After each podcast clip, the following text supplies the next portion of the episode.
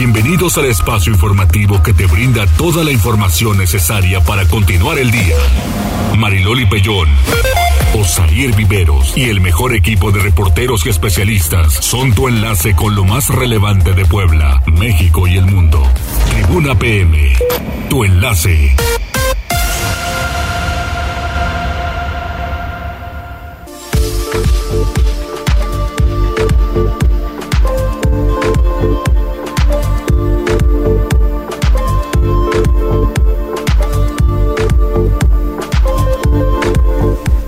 14 horas en punto, vamos a iniciar con la información en Tribuna PM. Qué bueno que ya nos acompaña a través de la magnífica 95.5 de FM y 12.50 de amplitud modulada. Lo vamos a estar acompañando hasta las 3 de la tarde en este espacio cuya titular Mariloli Pellón, bueno, pues tuvo un compromiso. Se disculpa con todo el auditorio, pero mañana ya la tenemos de vuelta aquí en este espacio. Ojalá que se pueda poner en contacto con nosotros, dejarnos un mensaje. Estamos disponibles en la línea telefónica 242 1312 y también en la línea de WhatsApp 22 23 90 38 10. Y ojalá que esté pasando una gran tarde. Recuerde que más adelante, bueno, pues tenemos el reporte vial con nuestro compañero Uciel López y obviamente también vamos a estar aclarando todas las dudas que tiene la gente sobre este tema de la ley seca. Ya sabe que el próximo domingo, 10 de abril, se llevará a cabo la consulta de revocación de mandato.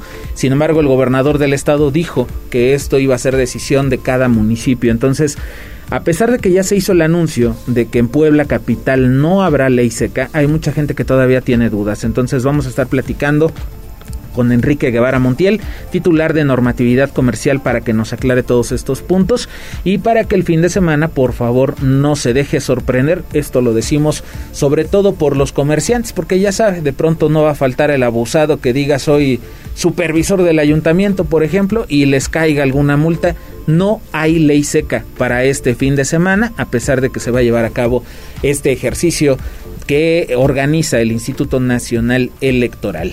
Ahí lo tienes. Si está de festejo este 6 de abril, les mandamos un fuerte abrazo. Disfrútelo con la familia y sobre todo, cuídese porque ya sabe que seguimos en pandemia. Le decía, número en cabina 242-1312 para que nos deje algún mensajito, algún reporte. Ya sabe que aquí lo comentamos, lo mismo que a la línea de WhatsApp 2223903810. También nos puede escribir en las cuentas de Twitter, arroba noticias tribuna, arroba mariloli pellón y arroba viveros-tribuna en Facebook. Ya estamos transmitiendo en vivo a través de las páginas de Tribuna Noticias, Tribuna Vigila, Código Rojo y La Magnífica. Es momento de escuchar lo que está en tendencias en redes sociales con Jazz Guevara. Tribuna PM. ¿Qué te encontraste en las benditas redes sociales, Jazz? ¿Cómo estás? Buena tarde. Buena tarde, Osair. Excelente miércoles. Hay bastantes cosas y esta está bastante interesante. Es el hashtag justicia para Hugo. Mm. Y este, este tema está bastante complicado. ¿Por qué? Porque Hugo Carvajal, bueno, de quien se trata, era un niño, bueno, un joven, de un adolescente de 15 años que fue asesinado el pasado fin de semana de un corte en el cuello durante una fiesta, eh, algunos dicen que clandestina. Sí. Eh, este, bueno, el, el presunto responsable eh, sería una persona de seguridad de un del salón de fiestas, de un salón de fiestas en el Estado de México. ¿Qué es lo que ocurrió el día de ayer? las bueno, familiares y amigos de este chico cerraron el periférico del Estado de México durante más de 11 horas para exigir a las autoridades del Estado de México detuvieran a presunto responsable, cosa que no sucedió, pero este estos bloqueos empezaron desde la mañana y terminaron hasta altas horas de la noche. Digo, yo estaba viendo la tele casi a las 12 y todavía seguía pues la cobertura. en la mañana, por lo que tengo entendido, Así el bloqueo. Ahorita hay un, eh, un campamento instalado a un costado de donde estaban, no están bloqueando el paso, pero está a un costado. La familia dice que le da 48 horas a la autoridad, a las autoridades para que tengan eh, respuestas o si no van a tomar medidas eh, más, bueno, más graves que en teoría yo creo que volverán a cerrar el paso, ¿no? Y también la madre del menor, que es Mauren Amaro, eh, dijo, bueno, desmintió a la secretaria de Seguridad y Protección Ciudadana, Rosa Isela Rodríguez, porque esta mañana en la conferencia de prensa ella dijo que ya se había comunicado con ella y con la familia. La mamá dice que no, que nadie se ha comunicado con ellos. Es lo peor que pueden hacer los funcionarios, salir a dar una declaración basados en una mentira cuando hay alguien que puede levantar la voz y decir eso no es cierto, sobre todo si es el, involucrado. En este caso la involucrada. Y la verdad es que eh, también había ahí, eh, había eh, pues un poco de confusión, ¿no? En que si se trataba de una fiesta o no clandestina. Porque, este, bueno, decían clandestina, si, e, si es que en esta fiesta, que fue para menores de edad supuestamente, se estaba vendiendo alcohol, que me parece que sí. La otra es que muchas de estas fiestas tiene años que se, que se llevan a cabo. Incluso aquí en Puebla se llevaban este, a cabo en diferentes salones sociales. ¿Qué es lo que hacen? Los chicos se organizan, cobran una especie de cover y obviamente, este, bueno, los papás prácticamente dan su permiso porque creen que van a alguna fiesta de algún compañerito que va a estar la familia. Y no, se trata de puros menores de edad dentro de estos salones de fiesta y cada quien pues lleva, lleva de tomar. Entonces, sí estarían irregulares, ¿no? En este caso. Creo que hasta cover les estaban cobrando para entrar a esa fiesta. Que como dicen algunos, nada justifica la agresión. Por supuesto, por supuesto. Y, y sí, bueno, a ver, habrá que ver en qué termina este tema durante las siguientes horas, pero ahí está lo que sucede con la madre. Otra tendencia que te presento es que el presidente Andrés Manuel López Obrador dijo que no participara en una reunión virtual que es organizada por Justin Trudeau eh, para ayudar a Ucrania. Dice que tiene cosas, bueno, no lo dice, ¿no? Pero te da a entender que tiene cosas más importantes que hacer porque va a ir el fin de semana a las Islas Marías para inaugurar un complejo cultural. Eh, dice que su lugar lo va a ser eh, representado, bueno, lo va a tomar Marcelo Ebrard, canciller, pero que él grabará un video.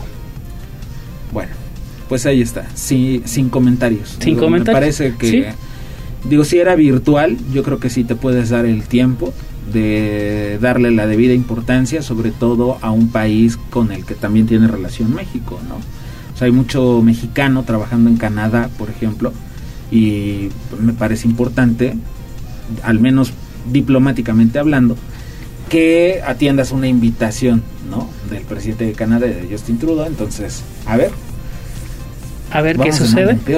Y otra tendencia completamente diferente de tema es que Sasha Sokol publicó el día de ayer en Twitter que va a demandar a Luis de Llano, al productor, y también eh, publicó una imagen de donde da a entender que ha sido víctima de Sí, digo, al final, este, eh, el pasado 8 de marzo, en el marco del Día Internacional de la Mujer, Sasha Sokol hizo estas declaraciones en contra del productor el productor vino contestando, me parece como... Una semana después, más o menos. Un poquito más. Un poquito más. Del 8 ya casi al final, la semana pasada fue que contestó él, ya casi al final, este, pero nunca se responsabilizó por, por, por las acusaciones, solamente se deslindó.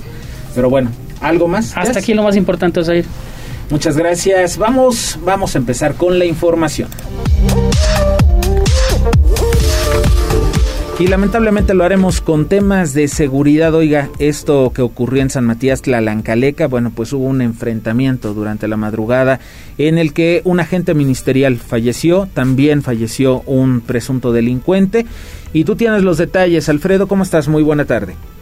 José, muy buena tarde y buena tarde a todo el auditorio. Así es, esto se registró en horas de la madrugada del miércoles cuando elementos de la Fiscalía Especializada en Investigación de Delitos de Alto Impacto pretendían realizar un cateo a un domicilio ubicado sobre la calle Loma Bonita a la altura de la calle Hacienda Molino de Guadalupe. Al arribo de los agentes de la Fiscalía fueron recibidos a disparos, por lo que repelieron el ataque y lamentablemente en el intercambio de disparos, como mencionaste, un oficial y un presunto delincuente resultaron heridos de bala. El ministerial fue trasladado en una ambulancia para que recibiera atención médica por un impacto de bala en la cabeza, pero murió al, al llegar al hospital, en tanto que el agresor quedó tendido sin vida en el lugar de los hechos al lugar eh, del enfrentamiento quedó eh, acordonado en el tiempo en que peritos realizaron las diligencias correspondientes y después eh, pues a resguardo de personal de la Sedena. Trascendidos indican que este sitio era una casa de seguridad donde aseguraron armas, drogas y era utilizado por una banda delictiva dedicada al robo de vehículos de mercancía sobre la autopista México-Puebla en la calle, en la carretera Tlaxcala y en el Arco Norte, conocidos como Los Tadeos. El elemento fue identificado como José, quien murió cuando fue, era trasladado al hospital y bueno, en cuanto se tengan más detalles, se harán llegar al auditorio. Hasta aquí la información. Muchas gracias, muchas gracias Alfredo. Bueno, pues lamentable lo que sucedió allá en Tlalancaleca. Eh, hace unos momentos, menos, cuestión de menos de una hora, La Fiscalía General del Estado amplió la información sobre lo sucedido en este municipio y bueno, pues dijo eh, que el agente fallecido tras este enfrentamiento tenía 30 años de servicio, 66 de edad y bueno, pues hay cuatro personas detenidas. La información con Abigail González. La Fiscalía General del Estado de Puebla comunica que lamentablemente, en cumplimiento del deber, falleció el agente investigador José Emeterio Ortega Parra con más de 30 años de servicio. A su familia y seres queridos, la institución expresa sus condolencias y les brinda apoyo. El agente investigador de 66 años de edad perdió la vida por disparo de arma de fuego durante un enfrentamiento al desarrollar cateos en el municipio de San Matías Tlalancaleca. En el sitio también murió Eric N un presunto delincuente identificado como líder de una banda de ordeña de ductos de gas y señalado por comercialización de narcóticos. Durante las intervenciones a cargo de la Fiscalía se efectuó también la detención de cuatro personas y el aseguramiento de más de 100 bolsas de hierba verde con características de la marihuana y más de 50 bolsas con sustancia granulada similar al cristal, entre otros indicios. La Fiscalía General del Estado de Puebla continúa la investigación de los hechos y otorga acompañamiento a los deudos del agente investigador finado. Muchas gracias, Abigail. Ahí lo tiene, pues eh, complementó la información la Fiscalía General del Estado. Y bueno, pues estos cateos estaban relacionados, como escuchamos, con una banda dedicada al robo de combustible. Y a propósito de esto, bueno, pues mire, habitantes de la Sierra Norte están pidiendo la intervención de la Profepa, de la Profepa y también de la Semarnat para que se detengan las fugas de combustible que están corriendo por los campos. Muchas de estas fugas, hay que decirlo, pues eh, son derivadas de la ordeña de estos ductos. ¿Cómo estás, Pili? Muy buenas tardes.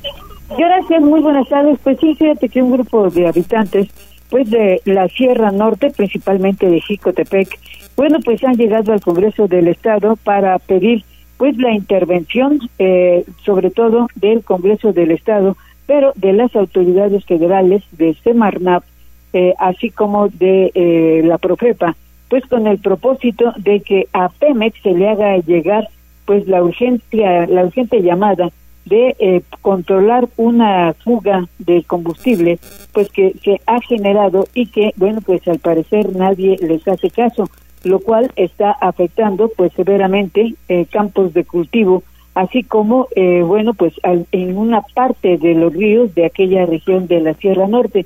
Por eso la demanda pues de, de los habitantes tanto de la región de Jicotepec como eh, pues de otra, otros municipios en donde bueno pues estaban reclamando la urgente intervención de Profepa porque por tratarse Pemex de un asunto federal bueno pues se tiene que eh, convocar a la autoridad federal. Eh, en apoyo de la diputada Patricia Valencia se hizo este llamado te repito en el Congreso del Estado. No pero eh, bueno, pues señalaba la importancia de que intervenga lo más pronto posible porque eh, pues la fuga comenzó, la más grave comenzó desde el pasado día 3 y que bueno, pues a la fecha sigue corriendo lamentablemente el combustible que puede afectar, repito, incluso viviendas si no se interrumpe, si no se suspende de inmediato, pues este río de petróleo que está corriendo por aquella región. El reporte. Muchas gracias, Pili. Regresamos contigo más adelante. Digo, esto es importante porque ojalá que lo atiendan, sobre todo porque ya más adelante vamos a, comentar esto. En la rueda de prensa del gobierno del estado se dio a conocer que hay varios municipios que están, pues, este, atravesando por una sequía importante. Veinte de ellos están, pues, digamos, en, en niveles normales, pero hay otra decena que sí le está que sí le está pasando mal entonces además el pronóstico es que llueva pues me parece por ahí de junio que empiecen las lluvias y ahora imagínense además de la sequía pues le sumamos también la contaminación de las fugas de combustible, en este caso en la Sierra Norte.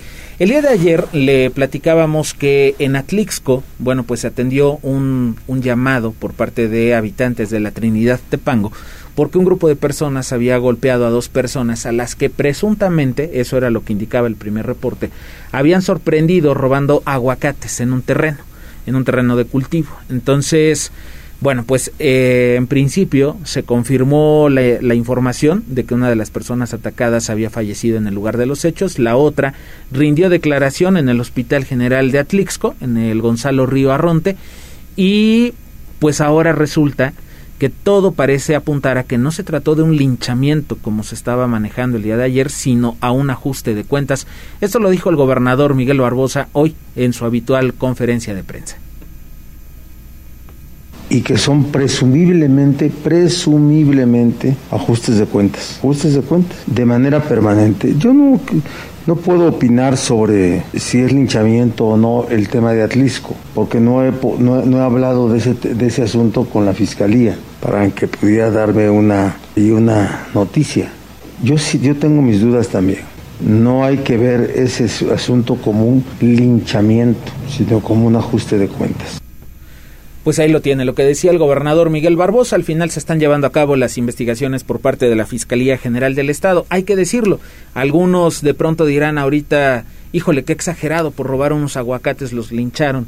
La verdad es que ya ha sucedido, yo recuerdo eh, un caso muy particular, eh, me parece en la zona de Calpan hace algunos años, donde eh, sorprendieron a una pareja robando frutos. Ya sabe que Calpan, bueno, pues se dedica en cierta época a producir todo el, eh, todos los ingredientes que llevan, o al, menos la mayoría de ingredientes que lleva el chile en nogada. Entonces se metieron a un terreno a robar frutos y sí, los mataron, les dispararon con escopetas y, y mataron a esta pareja. Entonces, no es sorprendente, llega a ocurrir sobre todo en el interior del estado, pero bueno, habrá que estar muy pendientes de las pesquisas por parte de la Fiscalía General. Y vamos a cambiar Vamos a cambiar de tema, vamos a temas de la capital poblana, porque el presidente municipal Eduardo Rivera entregó obras de mejoramiento de imagen urbana en los barrios de San Antonio y el refugio esta, esta mañana. Adelante Gisela, ¿cómo estás? Muy buena tarde. Así es, Osair, te saludo con gusto, igual que a nuestros amigos del auditorio, y debido a que forman parte de la identidad que permite valorar las tradiciones y costumbres de la ciudad, Eduardo Rivera Pérez, presidente municipal de Puebla, entregó las obras de mejoramiento de imagen urbana de los barrios de San Antonio y El Refugio. El edil informó que se realizó la aplicación de 20 mil metros cuadrados de pintura en muros, fachadas y cornisas colocaron guarniciones de piedra y mejoraron puertas y ventanas. Esto con una inversión de cuatro millones novecientos ochenta y tres mil doscientos treinta y tres pesos, tres millones de recursos federales y el resto del gobierno municipal. Destacó que con el mantenimiento de 166 fachadas de inmuebles históricos de los siglos 18, 19 y 20 ubicados en el polígono 3 Norte y Avenida 28 Poniente, 5 Norte y Avenida 30 Poniente y 7 Norte y Avenida 18 Poniente, se mejorará la calidad de vida de más de 40 mil personas. Así lo decía. Pues eh, la entrega de estas intervenciones de nuestros barrios antiguos, aquí barrios fundacionales como San Antonio y el Refugio, que forman parte de la identidad de nuestro pasado y por supuesto que nos permite valorar nuestras tradiciones y costumbres. Dejarlos bonitos, estos barrios, es reconocer su importancia histórica, además de fomentar la cohesión social. Y por eso estamos informando de la entrega de estos trabajos de mejoramiento, que lo pueden observar tan solo aquí alrededor, de aquí, de el mejoramiento de imagen urbana de estos barrios tan importantes como en San Antonio y el refugio. Asimismo, dio a conocer que concluyó la estrategia Casa Abierta, misma que tuvo el objetivo de acercar una serie de servicios y actividades, entre ellas atención médica y nutricional, servicios de etilismo y también talleres para adultos con más de 200 participantes. A la par, diversas jornadas de bienestar animal en donde se atendieron 117 perros y gatos y más de 10 actividades culturales y deportivas. Rivera Pérez aseveró que continuarán trabajando en mejorar dichos espacios porque forman parte de la estrategia de mejoramiento y ordenamiento del centro histórico. La información, Osair. Muchas gracias, Gisela. Y nos vamos a ir a la pausa, no sin antes, bueno, tocar este tema. Fíjese, la verdad es que primero de este reporte, ¿no? En Tlalancaleca, donde matan a un elemento de la policía ministerial en un enfrentamiento. En Tehuacán, pues le tocó a un policía municipal, lo levantaron, la fiscalía pues ya está investigando el caso, pero pues otro de los municipios que ya sabe, pues está en el ojo del huracán, sobre todo en los temas de inseguridad. Escuchemos. Identifican a Policía Municipal de Tehuacán que fue levantado por sujetos armados la noche del lunes 4 de abril en la colonia El Carmen. Se trata de Manuel N., quien de acuerdo con información policial se encontraba de vacaciones. Los hechos sucedieron alrededor de las 10 de la noche cuando el elemento viajaba en su vehículo color naranja y de manera sorpresiva los sujetos le cerraron el paso para bajarlo y subirlo a una camioneta de las cuales se desconocen las características. Por su parte, el gobierno del municipio de Tehuacán informó que la Fiscalía General del Estado ya inició una investigación por el delito de la privación ilegal de la libertad de un policía municipal y es que a través de un comunicado se informó que el reporte fue realizado a través del número de emergencias 911 en donde se reportaba que un hombre era bajado de su automóvil de manera agresiva por lo que elementos municipales se trasladaron a la zona. En el lugar fue hallado el vehículo color naranja que al ser revisado se pudo constatar que no tenía reporte de robo y que pertenecía al elemento municipal. Por su parte, la Fiscalía General del Estado ya dio inicio con las investigaciones correspondientes, mientras que la Dirección de Seguridad Pública de Tehuacán colaborará con las investigaciones para dar con el paradero del elemento municipal. Bueno, pues ojalá que lo encuentren sano y salvo si es que lo liberan. Ojalá que, que, lo liberen en esas condiciones porque sí ya nos ha tocado dar cuenta de otro tipo de situación y ojalá que no sea el caso de este elemento de la Policía Municipal en Tehuacán. Vamos rápidamente con los saludos. Le mandamos un fuerte abrazo y un saludo muy especial a Alicia que nos está escuchando aquí cerquita de las instalaciones de Tribuna Comunicación y que este nos está avisando que ella va a participar en la Feria de la Gordita, ¿verdad? La que se lleva a cabo en la Resurrección. Me parece que en un par de semanas ya estamos en ese tema. Ayer que teníamos a Fabián Valdivia lo comentaba como parte de las actividades que tiene este Cultura Municipal, pero ya le estaremos dando todos los detalles de esta feria y ojalá que nos podamos ir a dar una vueltecita, ¿no? Para desayunar. 20. el 20 de abril. Ay, mira, híjole, es el día que nos toca ir a Izúcar, me parece. Pero bueno, vamos a estar pendientes. Alicia, te mandamos un fuerte abrazo. También a Miguel Ángel Popoca dice, buenas tardes Marilolio, ahí reportándome y atento al programa. Muchas gracias Miguel Ángel. También la señora Candy dice, buenas tardes, saludos a todos. Tengo una pregunta. ¿Puede Agua de Puebla dejarme sin agua por no poder pagar? Dice, mi situación eh, pues de empleo, no tiene empleo y lo que saca en el taxi pues no le alcanza para este pues hacer un convenio con Agua de Puebla dice que le están pidiendo mucho dinero, no lo tiene. Eh, ojalá que nos pudiera compartir sus datos y vamos a cruzar esta información con, con los amigos de Agua de Puebla para ver qué respuesta le pueden dar y qué solución. Digo, en, este, en esta temporada de pandemia, sobre todo tan delicado quedarse sin el servicio de agua, pero sí, sí he sabido de casos en los que desafortunadamente por la cantidad, por los montos que ya se le debe a Agua de Puebla, pues muchas muchas veces sí cortan el servicio digo ya conozco casos cercanos de, de amigos sobre todo en, eh, de amigos en unidades habitacionales donde sí les han cortado el servicio pero lo vamos a checar doña Candy y le damos eh, nos ponemos en contacto con usted para darle alguna respuesta. Franja de metal. Buena tarde, Osair. Ups, ¿dónde está Mariloli? Mariloli tuvo un compromiso, Franja pero este mañana, mañana está aquí con nosotros como siempre. Dice, ahora sí lo dejaron solo, señor de las noticias, yo le escribo más que más que a mis hijos. Espero que los hijos no estén escuchando. Dice yo preparando la comida, habrá sopa de champiñón, arroz, arroz rojo con salchichas y caldo de res con tortillas a mano y agua de jengibre. Mm, suena atractivo el menú, ¿eh? Oscar Cruz dice, ¿qué onda? ¿Cómo quedó? Eh, ¿Cómo quedó lo de los volardos? Mira, no, me parece que a Mariloli no le contestaron o no le aclararon por qué habían colocado tantos conos ahí en el cruce de San Martín Texmelucan y este Rosendo Márquez, pero por la disposición que tenían es que yo supuse que se trataba de este estudio que está haciendo el ayuntamiento para instalar en algunos puntos los volardos. No lo sabemos a ciencia cierta, pero este los retiraron ya para las cuatro, cuatro y media, casi cinco de la tarde. Ya no había, ya no había estos conos, pero les vamos a estar informando de lo que suceda. Vamos rápidamente a la pausa y regresamos para platicar, le decía, con Enrique Guevara Montiel, titular de normatividad comercial y todo lo que tiene que saber sobre la ley seca, que no habrá en Puebla Capital el próximo fin de semana. Regresamos. Enlázate con nosotros arroba noticias tribuna en Twitter y tribuna noticias en Facebook. Ya volvemos con Tribuna PM. Noticias, tendencias y más. Estamos de regreso. Tribuna PM, tu enlace.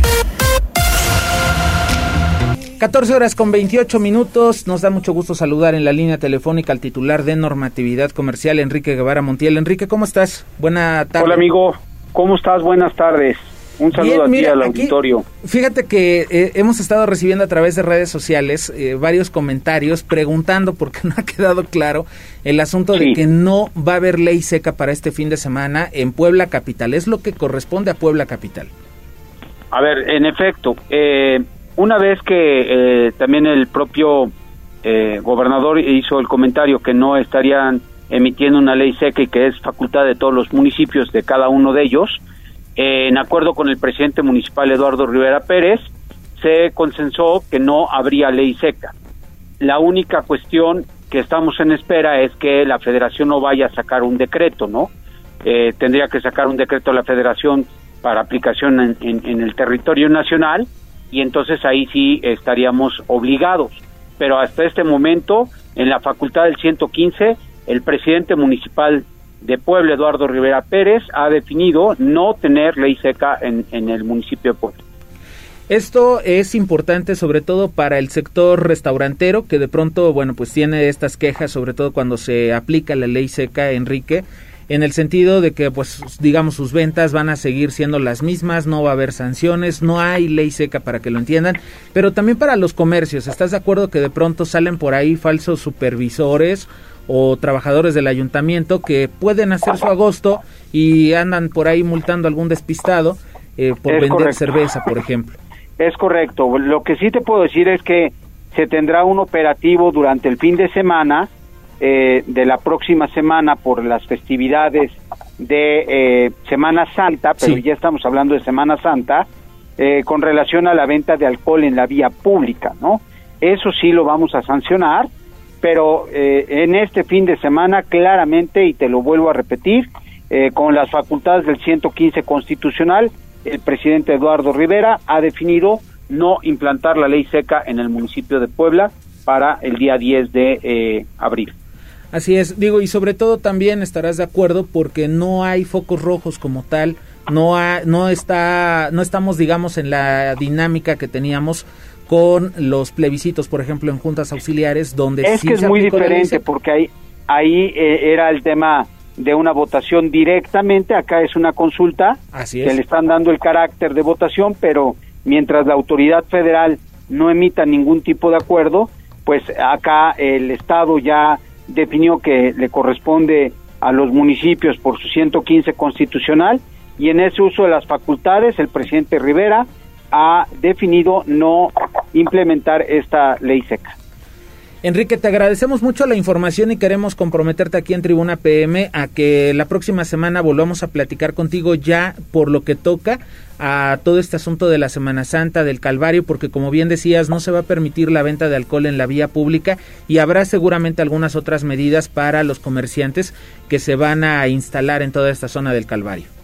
Sí, y no nomás en el Calvario, o sea, también tomemos en cuenta, por ejemplo, juntas auxiliares como San Francisco Teotimihuacán y como la Romero Vargas, que literalmente tienen representaciones muy importantes de procesiones de Viernes eh, Santo, o, el, tema de, de, la representación famosa que se hace en Romero Vargas y en San Francisco Teotimihuacán, que son dos juntas auxiliares muy importantes que al final de cuentas eh, pues eh, les vamos a estar dando seguimiento precisamente para el tema junto con la Secretaría de Gobernación para el tema de la venta de, bebidas en vía pública, ¿no? Oye, antes de eh, antes de que vayamos, eh, no, no, no tengo, este, no me ha llegado. Pensé que teníamos un mensaje para ti, pero bueno, eh, al, al, final sí hay que recalcar. Entonces, no hay ley seca para que la gente esté pendiente, tanto los restauranteros como los comerciantes y que no se dejen sorprender por falsos empleados del ayuntamiento que luego quieren hacer su agosto con estas disposiciones. En este caso, no la hay para Puebla Capital. Y la otra es que muchos de estos restauranteros están asociados a algunas de las cámaras que estén muy pendientes con sus cámaras, porque además de todo hemos creado ya mecanismos de comunicación con ellos para que precisamente en alguna situación de esta naturaleza que tú acabas de mencionar, de falsos inspectores, podamos hacer lo propio, ¿no? Enrique, te agradecemos mucho y estamos en contacto la próxima semana para todo este asunto de la Semana Santa que me parece también importante que sepamos. Con muchísimo gusto, amigo, estoy a tus órdenes. Muchas gracias, que tengas excelente tarde. Escuchábamos a Enrique Guevara Montiel, titular de normatividad comercial. De verdad, fue un anuncio que se hizo en el evento de la mañana por parte del presidente municipal Eduardo Rivera. Está en redes sociales, está en los portales de, noticias y mucha gente nos estaba preguntando a través de redes sociales que qué onda con la ley seca, si iba a haber o no va a haber. No habrá, no habrá ley seca para la ciudad de Puebla. Es una disposición que van a poder tomar eh, todos y cada uno de los ayuntamientos de cara a esta consulta de revocación de mandato que se va a llevar a cabo el próximo domingo 10 de abril. Vamos al reporte vial con Uciel López. Tribuna PM. ¿Cómo estás, Uciel? Muy buenas tardes. ¿Qué se dice en las calles de la ciudad? ¿Hay mucho tráfico? Hola, muy buena tarde. Te saludo con mucho gusto a ti y a todo el amable editorio de Tribuna PM. En este miércoles compartimos el reporte vial al momento encontrarán tránsito fluido en la diagonal Defensores de la República desde la Avenida de la Reforma hasta la China Poblana y sobre la 23 Sur entre la 31 Poniente y la Avenida Juárez. Además, hay buen avance sobre la 39 Oriente desde la 24 Sur hasta la Mártires 2 de octubre. Por otra parte, amigos, tomen sus precauciones, ya que se registra carga vial sobre Boulevard 5 de Mayo entre la 11 Oriente y 14 Oriente en ambos sentidos y sobre la 31 Poniente desde la 23 Sur hasta la 31 Sur. Además, hay ligero tráfico sobre el circuito Juan Pablo II entre la 17 Sur y Boulevard Risco. Les recordamos que por obras de rehabilitación vial se encuentra cerrada la circulación sobre la 16 de septiembre entre la 105 y la 109 Poniente. Como vías alternas está la calle A16 de septiembre y la 2 Sur. Hasta aquí el reporte vial y a todos nuestros amigos de Tribuna PM que tengan una excelente tarde. Muchas gracias, Uciel. Que tengas excelente tarde, nos escuchamos mañana. Oiga, maneje con precaución, de verdad, a donde tenga que llegar, ya sea que está regresando a la oficina o va a su casa para, para comer o está yendo por los chavos a la escuela, hágalo con cuidado, maneje con precaución, hay que respetar las banderolas, los señalamientos, la luz del semáforo, sobre todo respeta al peatón. Digo, a algunos de ellos no son muy prudentes que digamos, pero la, la, mayor carga de responsabilidad, bueno, pues la tiene quien maneja. Entonces, maneje con precaución, evitemos los accidentes. Vamos rápidamente con Liliana Tecpanecatl porque, bueno, pues Marcelo Ebrard está en Puebla, estuvo con el gobernador del estado y en este momento está con los empresarios, Liliana. Efectivamente, Osair, buenas tardes. Te saludo con mucho gusto, igual que al auditorio. El canciller Marcelo Ebrard es el invitado de honor en la comida anual del Club de Empresarios acá en Puebla. Efectivamente, hace unos instantes concluyó la conferencia de prensa que el secretario de Relaciones Exteriores de nuestro país ofreció pues a los medios que fuimos convocados y ahí pues platicó justamente de la agenda que ya de trabajo que ya sostuvo con los integrantes del club de empresarios, sobre todo de los próximos negocios que pudieran emprenderse para México y que obviamente detonarían el desarrollo de empresas poblanas. Mencionó como un caso muy particular la producción de medicamentos y pues en este sentido él decía que ha sostenido en las últimas semanas reuniones con empresarios de la India, por ejemplo, que es un país que acapara el 60% de la producción de medicamentos genéricos y pues la intención justamente es establecer alianzas justamente con estas compañías replicar sus modelos de producción en nuestro país y pues poder entrarle también a la competencia. Él señaló que antes de la pandemia México era un importante productor de vacunas, sin embargo, eso se afectó después de la emergencia sanitaria, por lo que se intentaría retomar justamente esta ala de la industria para poder detonarla nuevamente en el país y terminar con la dependencia hacia pues otras naciones extranjeras. En temas de política, el canciller fue cuestionado sobre su visita con el gobernador, tal como ustedes ya lo anticiparon, pues él se reunió este mediodía con Miguel Barbosa Huerta. Y en este sentido, pues dijo que había hablado justamente de los mismos negocios, las oportunidades de los empresarios poblanos para detonar pues todas sus potencialidades. Y señaló que él no está interesado en la grilla, que él vino a trabajar. En estos momentos pues iniciará ya la comida anual de los empresarios en donde serán acompañados justamente por el canciller. Este es el reporte, usted. Oye Liliana, rápidamente, eh, digo, a esta comida también fue invitado el gobernador del estado, pero en la mañana hacía una declaración al respecto. Él recibió al canciller en Casa Guayo, dialogaron, pero no se presentó a la comida. Efectivamente, él informó que decidió declinar la invitación de la cúpula empresarial. Eh, que estamos viviendo tiempos en que diferentes actores políticos pues están reuniéndose con algunos grupos representativos de la sociedad y que él prefería mantenerse al margen y que no se pues malinterpretara justamente eh, un posible encuentro con los empresarios. Cabe señalar, sin embargo, Sair, que pues Miguel Barbosa no tiene buena relación con la cúpula empresarial en Puebla, eso es sabido. En la última comida a la que asistió de este sector fue la de la Coparmex, le fue muy mal, incluso hubo integrantes de esta cúpula patronal que se lanzaron contra el gobernador, le gritaron y bueno, pues él también respondió, así que también podrá, por ahí podría ir pues justamente la negativa del mandatario de volver a sentarse con los empresarios en pueblos. Te agradecemos mucho Liliana, muchas gracias por la información. Son las 14 horas con 39 minutos. Vamos rápidamente con Pili Bravo porque aunque a muchos no les guste y eso es una realidad, el registro civil deberá emitir actas de nacimiento a menores transgénero por mandato de la Suprema Corte de Justicia de la Nación, Pili. Así es, eh, la reforma a la ley del registro civil se tendrá que efectuar, les guste o no, a algunos sectores de la sociedad para que los jueces puedan emitir actas de registro civil a menores de edad transgénero. Esto lo señala la diputada Mónica Silva, que es presidenta además de la Comisión de Gobernación y Puntos Constitucionales, que está elaborando precisamente esta reforma al registro civil. Lo que dice dando eh, de manera expresa su, su, este, su, solicitud y acompañados en este caso por algún adulto, eh, que es preferentemente un familiar. Y en todo momento eh, con el acompañamiento expreso del procurador o procuradora del menor, quien esté de titular de la Procuraduría del Menor en nuestro estado. Entonces, la realidad es que tenemos que entender que la infancia y la adolescencia trans no es un tema de capricho. Las personas trans son, son y tenemos que verlas desde ese ámbito. No es que quieran ser, las personas trans son entonces, viéndolo desde esta, desde esta circunstancia y desde este, eh, parados desde este punto, creo que tenemos que tener muy claro que las personas hay que respetarlas. Y bueno, por eso señaló, están trabajando los diputados de esta comisión sobre cómo homologar la ley, porque además se trata, pues, de un mandato de la Suprema Corte de Justicia de la Nación. El reporte. Así es, muchas gracias Pili. Son las 14 horas con 41 minutos. Oiga, eh, les recordamos que por obras de agua de Puebla se encuentra obstruido un carril de la 23 Sur, esto metros adelante de la avenida Juárez. Eso nos está reportando nuestro compañero Alfredo Fernández para que lo tome en cuenta, pero sobre todo para que tome sus precauciones. Vamos con Gisela Telles porque están reforzando la revisión de casonas en el centro histórico. Ya sabe que se aproxima la temporada de lluvias, o al menos eso es lo que queremos. Le decía que hay sequía en varios municipios. Eh, hay al menos 50 inmuebles ya en situación crítica. Gisela, cuéntanos, muy buena tarde.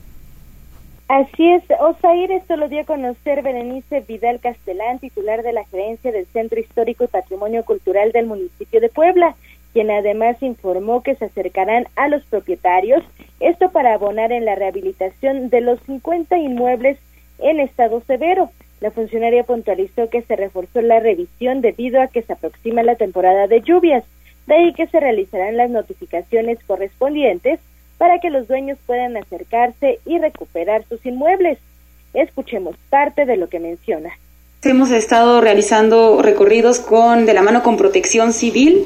Ahora eh, vamos a hacer una segunda eh, vuelta para reconocer si hubo algún incremento en el número de los inmuebles que se encuentran en un estado de deterioro y estaremos en esta etapa notificando también los, a los inmuebles para ver si podemos invitar a los propietarios a que se acerquen a la gerencia del centro histórico y los podamos asesorar o acompañar en ese sentido de recuperar sus inmuebles. En el caso de que no este, se manifiesten los propietarios, pues al menos es quedan ya las notificaciones, porque además estaremos eventualmente trabajando también previamente preparándonos para la temporada de lluvias.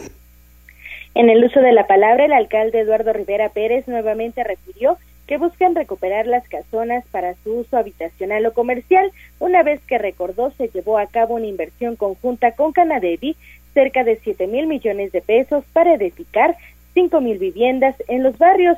Ya por último, la gerente del Centro Histórico y Patrimonio Cultural dijo que contemplan diversas obras en el primer cuadro de la ciudad, entre ellas la atención de vialidades en donde se asentaba el comercio informal, es decir, de la 8 a la 12 Oriente Poniente, así como la revisión del paso del transporte público en varias zonas históricas.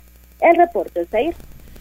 Muchas gracias, muchas gracias, Gise. Es una realidad, hay muchos inmuebles en el centro histórico afectados no solamente por el tiempo y la falta de mantenimiento, sino también por pues estos sismos que se han registrado en territorio poblano. El de septiembre de 2017 me parece el más complicado entonces, bueno, pues ahí está, 50, 50 inmuebles están en situación crítica, obviamente por eso el ayuntamiento está pues reforzando la revisión de estas casonas, ya sabe, incluso todavía por algunas calles usted puede pasar y encontrará estos edificios pues apuntalados, ¿no? Para evitar un riesgo para la gente que todos los días transita por la zona. Eh, está comentando John Sanz, dice, buenas tardes, Osair, mandé mi mensaje, pero creo que se fue por otro lado, espero que estén bien y qué bueno que haya sido un improvi eh, por un improviso la ausencia de Mariloli. Saludos. Dice, solo, solo abre el apetito la señora Magda.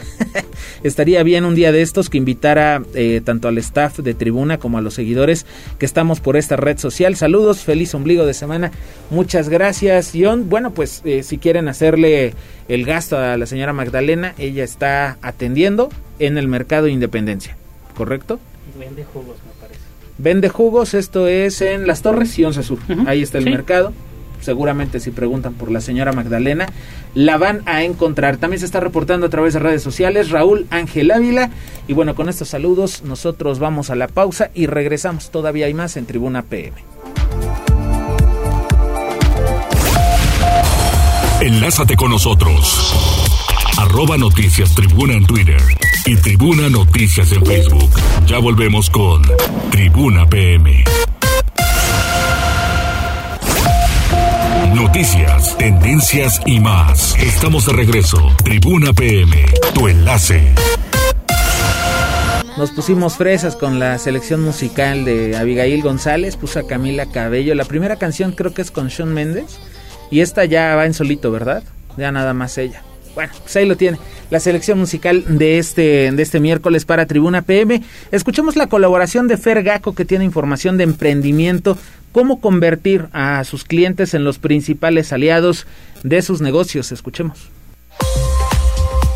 ¿Qué tal? Hola Mariloli, hola Zair, ¿cómo están? Un saludo a todo el auditorio de Tribuna Noticias. El día de hoy yo les quisiera platicar acerca de la importancia de ser unos grandes líderes en nuestras organizaciones y cómo la psicología también puede jugar un papel muy importante para alcanzar nuestros objetivos y nuestras metas. Y esta vez en específico les quiero platicar acerca de cómo comunicar en mis equipos, en mis organizaciones. Y el que sepamos que tenemos distintos perfiles de, de colaboradores en nuestros equipos de trabajo. Sin duda, como se los he compartido en más de una ocasión, la importancia de ser un gran líder y más que nada tener este equipo que nos respalde es una de las llaves del éxito. Y para esto debemos identificar los distintos perfiles que tenemos en nuestros equipos. Estos pueden ser compañeros que les guste la motivación, que les gusten los incentivos o que necesiten un poco de un poco de disciplina para alcanzar eh, y, y que los llevemos a su máximo desempeño.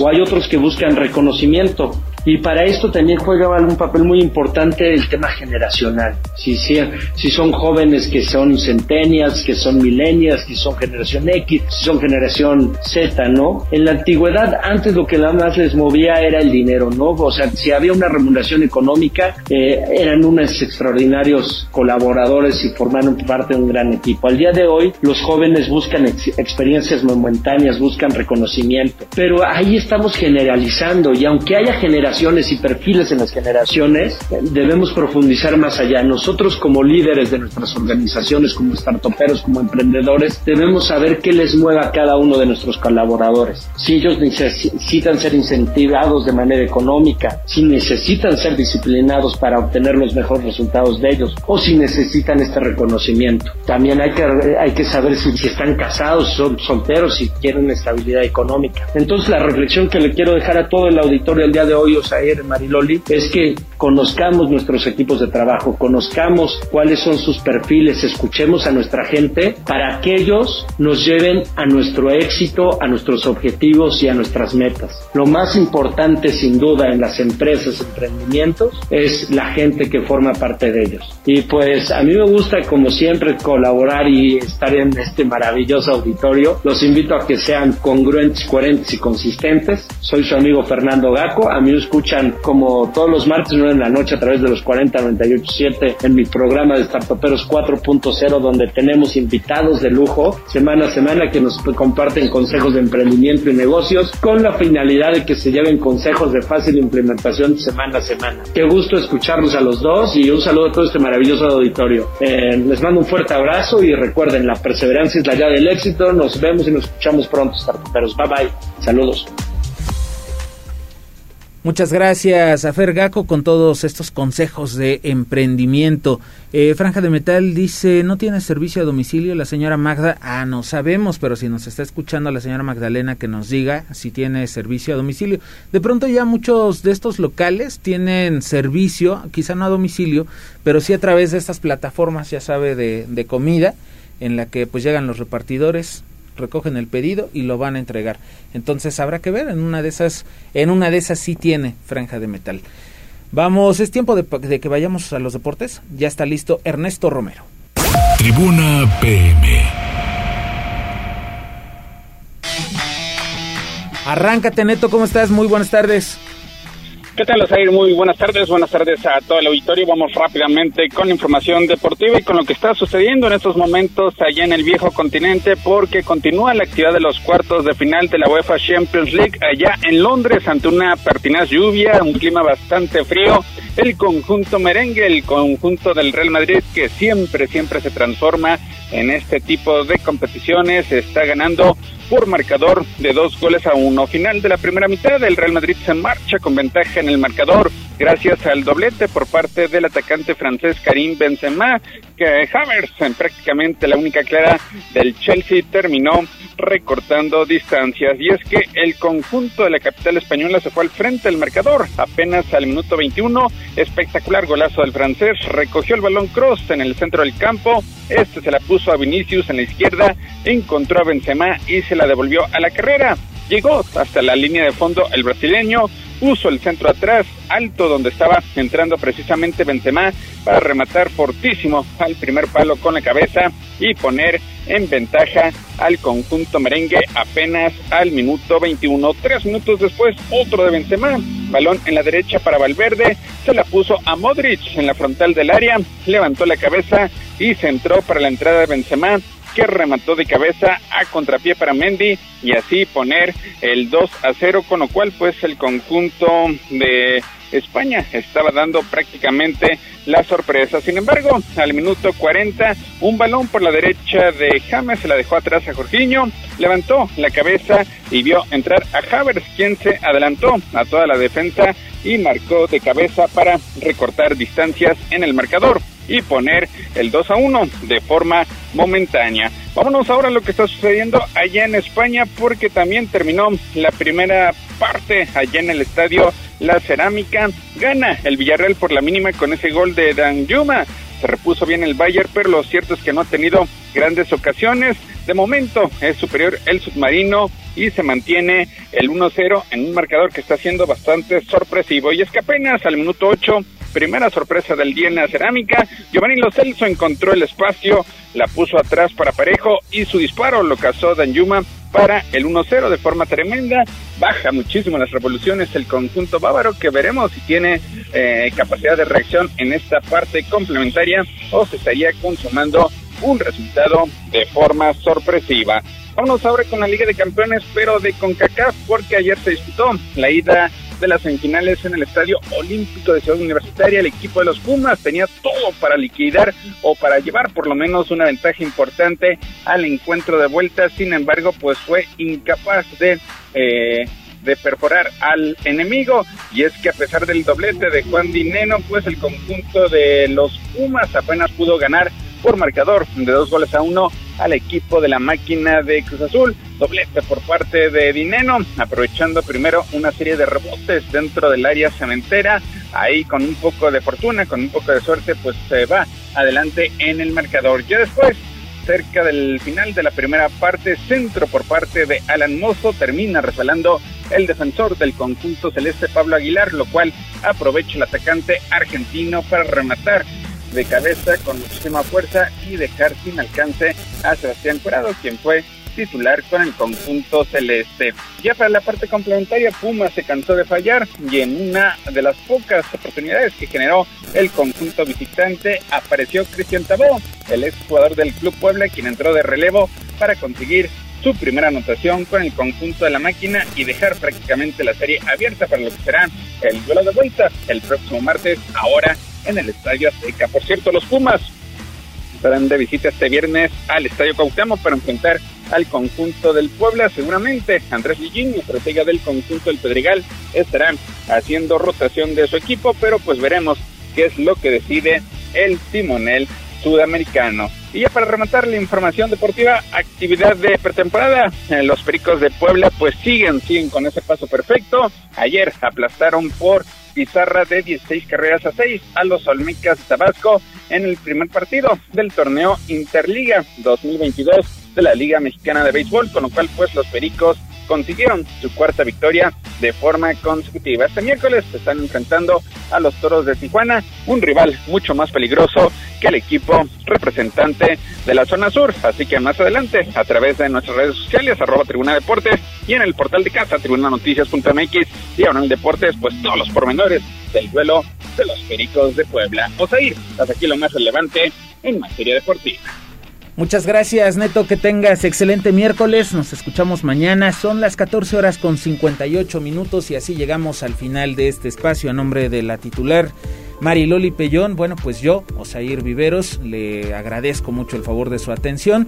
Lo invito a que siga pendiente de la información a través de las cuentas de Tribuna Noticias, Tribuna Vigila, Código Rojo y también del portal de casa, tribunanoticias.mx. Que pase excelente tarde, provecho y a seguirnos cuidando. Se quedan con la música de la magnífica 95.5 de FM, la patrona de la radio.